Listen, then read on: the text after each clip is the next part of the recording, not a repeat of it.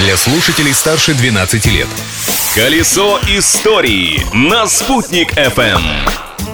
Большой и солнечный привет, люди добрые! 7 января на календаре, и я, Юлия Санбердина, спешу поздравить с праздником и рассказать, чем примечателен этот день.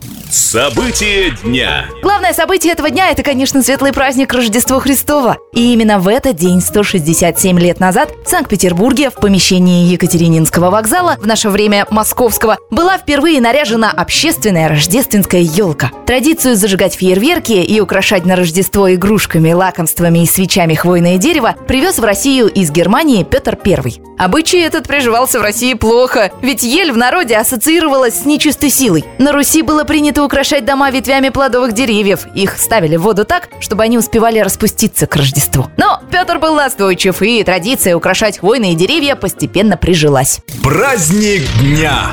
А на стол в Рождество на Руси принято было подавать разнообразные мясные блюда, холодец, заливную рыбу и всевозможные пироги. Ватрушки, калачи, кулебяки, лодочки, саечки, растягаи.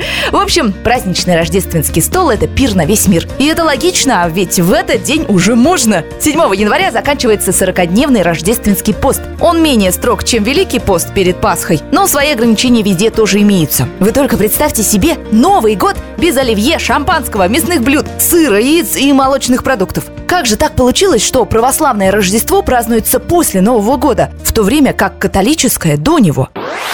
До революции все было на своих местах. По юлианскому календарю с 24 на 25 декабря отмечали Рождество. Потом, 31 декабря, встречали Новый год. Но в 1918 году в СССР принято было перейти на Григорианский календарь, по которому жила Европа. Однако православная церковь продолжала жить по юлианскому. Разница между календарями 13 дней. Эта календарная путаница и привела к тому, что православное Рождество попадает теперь на 7 января, а в новогоднюю ночь все православные верующие должны соблюдать рождественский пост. Переход на новый стиль в Российской Православной Церкви обсуждался, но менять систему только из-за того, что кому-то хочется поесть мясо за новогодним столом, для верующих людей слабая мотивация.